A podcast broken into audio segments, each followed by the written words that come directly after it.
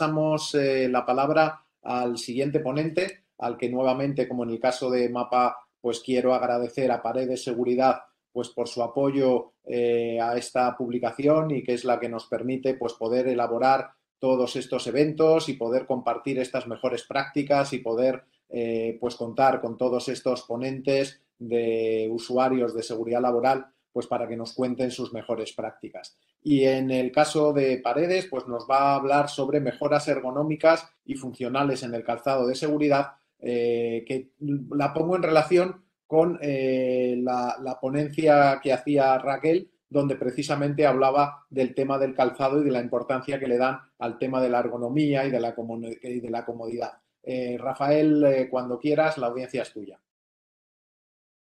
Muy bien, pues nada, un placer aquí estar con vosotros y poder aportar un poquito a todo el mundo de la prevención de riesgos laborales. Eh, Paredes lleva 67 años fabricando zapatos y calzando, bueno, a los españoles y al resto del mundo. Y llevamos 30 años en el sector del calzado de seguridad también. Y bueno, somos uno de los jugadores hoy en día del mercado. Voy a compartir la ponencia. Vale. Pues bueno, empezamos. Voy a intentar extenderme lo menos posible. Vamos a hablar primero de, la horma y la comodidad, de la importancia de la horma del calzado, de la transpirabilidad, del confort estático y dinámico, eh, deslizamiento y ESD, lo que es el zapato antiestático dentro de los mejores valores. Y luego hablaremos un poquito del servicio de paredes en cuanto a prescripción de producto que le damos a, servicio a las empresas. Pues el tema de la horma, eh, haciendo un símil al tema del automóvil, eh, pues un poco es eh, dentro de un coche que tú lleves ajustado el freno, el embrague, las marchas y sobre todo el volante, ¿no? la horma es algo que no se ve dentro del calzado, lógicamente lo que vemos es el exterior, ¿vale? Pero es muy importante el interior, el interior del zapato, ¿vale? Aquí hay algunos de los puntos que tratamos dentro de cuando realizamos las hormas pues el tema del lupe, el empeine, la puntera, el talón, la planta. Entonces realmente es lo que ajusta, lo que ajusta realmente nuestra forma, nuestra forma del pie al propio zapato, ¿no?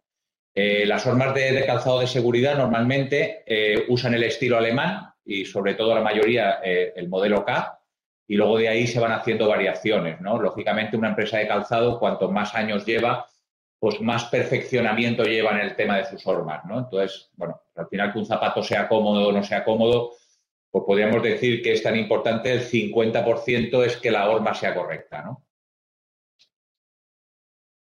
Eh, el llevar una buena horma dentro del calzado de seguridad eh, nos evita una serie de lesiones directas, como puede ser esguinces, juanetes, dedos de garra, metatarsalgias, ampollas, durezas y uñas encarnadas y una serie de lesiones indirectas eh, a lo largo de, la vida laboral del trabajador, que son desviación de las vértebras, deterioro de las articulaciones, hipertrofia de los gemelos y acortamiento del tendón de Aquiles.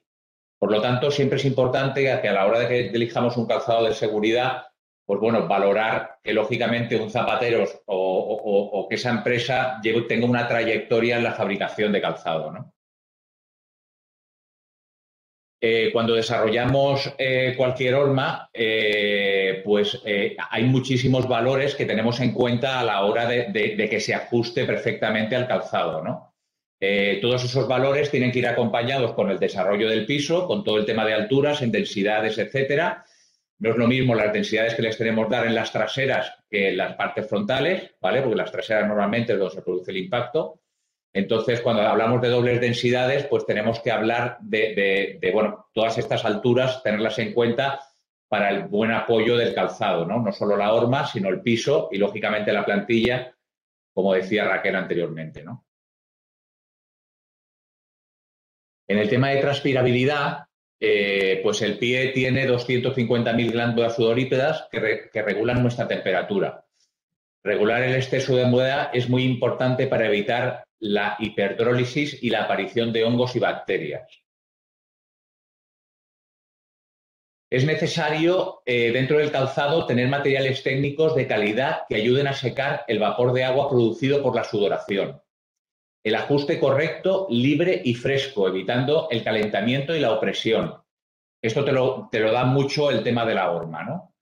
Eh, por supuesto, la talla correcta, ¿vale? Muchas veces hemos ido a prescribir el tema de calzado, hemos visto algún trabajador que tiene problemas y observamos que muchas veces no eligen la talla correcta, algo que nos parece tan lógico, pues muchas veces no ocurre, ¿no? Entonces, muy importante que el trabajador lleve su talla correcta, ¿no? Eh, no en todas las empresas puede haber un zapato de recambio o, para que se vuelva a secar el zapato para poder volver a utilizarlo, pero sobre todo en las situaciones en las que nos exponemos a altas temperaturas, pues sería muy aconsejable tener un zapato de recambio para que cuando hubiera un exceso, de sudoración, pues el trabajador pudiera tener un zapato de intercambio seco para poder seguir trabajando correctamente.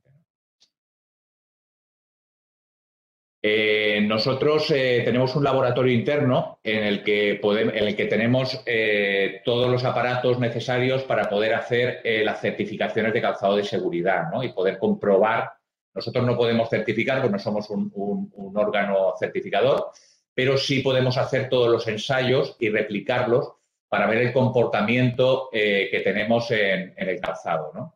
Hacemos muchas investigaciones en tema de proyectos de investigación y desarrollo eh, en nuestros laboratorios para hacer mejoras dentro de los tejidos y de la funcionalidad en el calzado de seguridad, en flexibilidad, en peso, en transpiración, etcétera.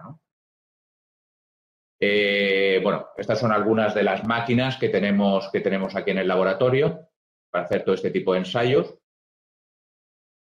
Y, bueno, pues todo esto nos deja eh, eh, bueno, investigar y desarrollar nuestras propias tecnologías. ¿no? Por ejemplo, una tecnología que tenemos aplicada en el calzado es la tecnología ICEL, ¿vale? que es un material fabricado a base de fibras sintéticas de alta resistencia con forma de celda eh, que recuerdan a los paneles de abejas. las propiedades que se consiguen usando este tipo de material en nuestro calzado es gran flexibilidad, un bajo peso y una gran capacidad de ventilación del pie. ¿Vale?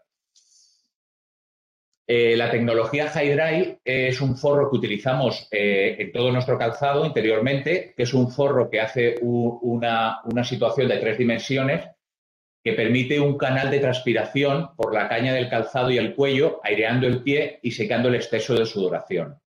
Todas estas tecnologías lo que hacen al final es ayudar no solo a cubrir los accidentes laborales, sino al final lo que estamos dándoles es un aporte de mejora al trabajador ¿no? en su vida diaria. Eh, la tecnología IRBEN, eh, la tecnología es aplicada a las plantillas eh, que incorpora el calzado de paredes que consigue que el calzado respire desde el interior hacia el exterior, haciendo un flujo de aire que genera en cada paso. Al evitar la acumulación de calor, el pie se mantiene más seco eh, ayudando a controlar la proliferación de bacterias de mal olor y, por ejemplo, pues también todo el tema de bambollas y de rozaduras que pueden haber con el tema del calzado de seguridad.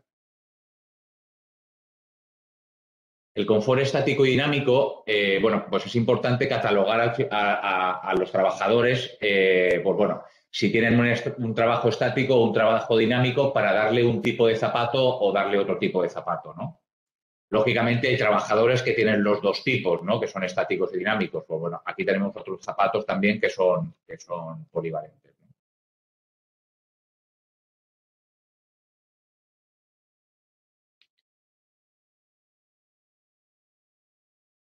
Disculpar que me he ido un poquito para adelante. Eh, eh, para, catalogar un poco el, calzado estático y dinámico, trabajamos mucho con, el tema de los pisos y con los materiales de los pisos, con el tema de la flexibilidad de los pisos, la ligereza y con las, y con las densidades tanto de compactos como de expandidos. Tuviéramos dos densidades o tres densidades. Normalmente en el calzado de seguridad pues nos, encontramos eh, para trabajar con dobles o triples densidades. Eh, normalmente puede ser, por ejemplo, aquí tenemos un ejemplo de, EVA con dos densidades de EVA y una densidad compacta de caucho. Y luego aquí a la derecha tenemos eh, el, de el de PU, que es poliuretano, en, doble densidad, que sería una compacta y una expandida. Normalmente las densidades expandidas lo que te confieren es eh, la comodidad, la estabilidad y la sujeción del pie y la, y la compacta lo que le da es la durabilidad y las características técnicas que necesita un calzado de seguridad, por ejemplo, en tema de deslizamientos o en tema de soportar algún tipo de, de producto químico, etcétera, ¿no?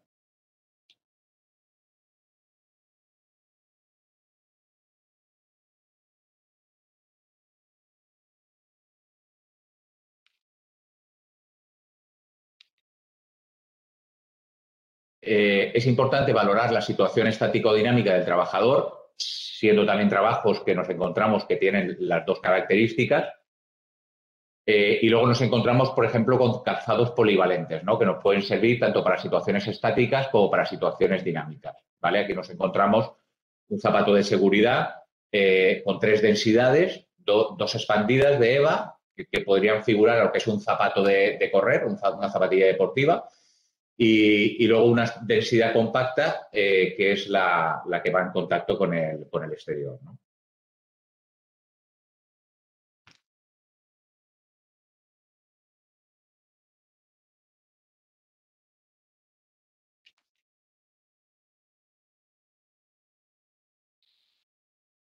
Eh, la absorción de, energía del talón es muy importante. Eh, nosotros uno de los valores que más, cuidamos, que más cuidamos en el tema de las certificaciones es no solo irnos a lo que pide la norma, que lo que te pide es 20 julio, sino que vamos con valores muy superiores a, a lo que pide la norma. Esto lo que confiere al final es que el zapato sea mucho más cómodo a lo largo de la jornada de trabajo.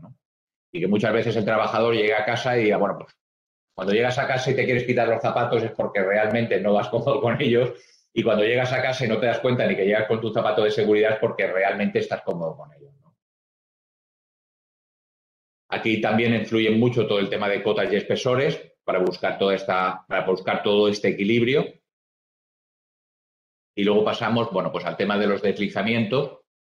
Aquí es muy importante también el desarrollo de los pisos, el desarrollo de las alturas, el desarrollo de los asientos del calzado, ¿vale? Para conseguir el mejor asiento y conseguir el mejor antideslizamiento. Los dos antideslizamientos que tenemos, según la norma, la 2345, serían dos, el SRA, que es resistencia al deslizamiento sobre baldosa cerámica con soluciones de lauril sulfato sódico, que sería jabón, y el SRB, que es resistencia al deslizamiento sobre acero con glicerina. ¿vale? Que sería cualquier grasa, ¿no? Y el SRC es cuando cumplimos los dos valores de antideslizamiento dentro del mismo zapato, entonces se califica como SRC.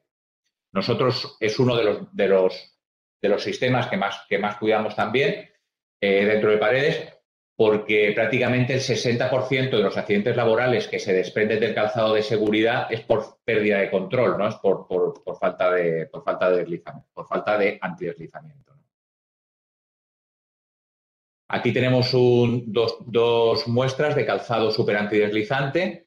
Eh, cuando hacemos un calzado super antideslizante, pues prácticamente nos vamos al doble o al triple de lo que pide la norma ¿no? en, estos valores. Y luego, eh, bueno, nosotros por defecto normalmente eh, todo el calzado que hacemos ahora prácticamente es ESD, que es el Electro, Electrostatic Discharge, que sería en inglés, eh, que sería lo que es zapato antiestático en castellano. El zapato antiestático, por daros un poquito la explicación, eh, a la izquierda nos encontramos con el zapato conductor, que sería el zapato que, menos resistencia tiene al paso de corriente, que sería una resistencia de 0 a 0,1 miliohmios. Y luego nos encontraríamos el zapato antiestático, que iría de 0,1 miliohmios a, una resistencia de paso de corriente de 1000 miliohmios. Eh, dentro de los mejores valores del zapato antiestático nos encontramos con el zapato ESD, ¿vale? que sería de 0,1 a 100, a 100 miliohmios de resistencia. A partir de más de 1000 miliohmios de resistencia ya nos encontraríamos con el zapato aislante, eh, que sería pues, bueno, para trabajos con temas de alta tensión, etcétera.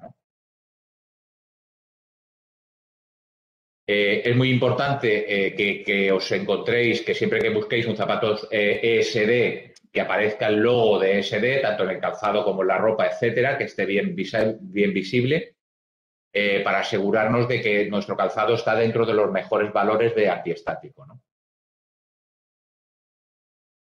Y luego el servicio de paredes de prescripción, pues bueno, tenemos a disposición de, todas las empresas una evaluación de riesgos. hacemos una evaluación de riesgos dentro del, plan de prevención, viendo si, lo que están exigiendo dentro del calzado que están pidiendo dentro del plan de prevención eh, podemos aportar alguna mejora. Eh, la definición del EPI correcto y si no tenemos el EPI correcto, pues incluso lo podemos desarrollar. Eh, adaptación al trabajador, eh, dentro de la adaptación al trabajador, como comentaba Raquel, nosotros tenemos también el tema de partillas ortopédicas, además la tenemos certificada en una norma que es la DGUV 112-191, que es una norma alemana, porque cuando servimos el calzado en Alemania y hacemos plantillas personalizadas y ergonómicas y ortopédicas, nos exigen que estén adaptadas a esta norma alemana. Eh, tenemos también eh, la adaptación a la tarea, ¿vale? Dentro del calzado, pues vemos lo que desarrolla el trabajador y la tarea que está desarrollando. Y luego hacemos una prescripción y, como hemos comentado, incluso podemos crear el producto necesario o para cubrir cualquier accidente laboral que tengan o cualquier situación que tenga el trabajador en cargas musculares, etcétera, etcétera, podemos crear el zapato adecuado para, ese, para ese puesto de trabajo. Y muchísimas gracias y bueno, si luego tenéis alguna pregunta, pues aquí estaremos para contestar lo que os haga falta. Pues eh, muchas gracias, eh, Rafael. Eh, y como siempre, pues apostar por los fabricantes españoles que no solo pues generan riqueza y trabajo en España, sino que además pues nos proveen de productos de primera calidad y al mismo nivel que cualquier eh, fabricante del mundo, eh, incluso por encima de ellos. Entonces, muchas gracias, Rafael.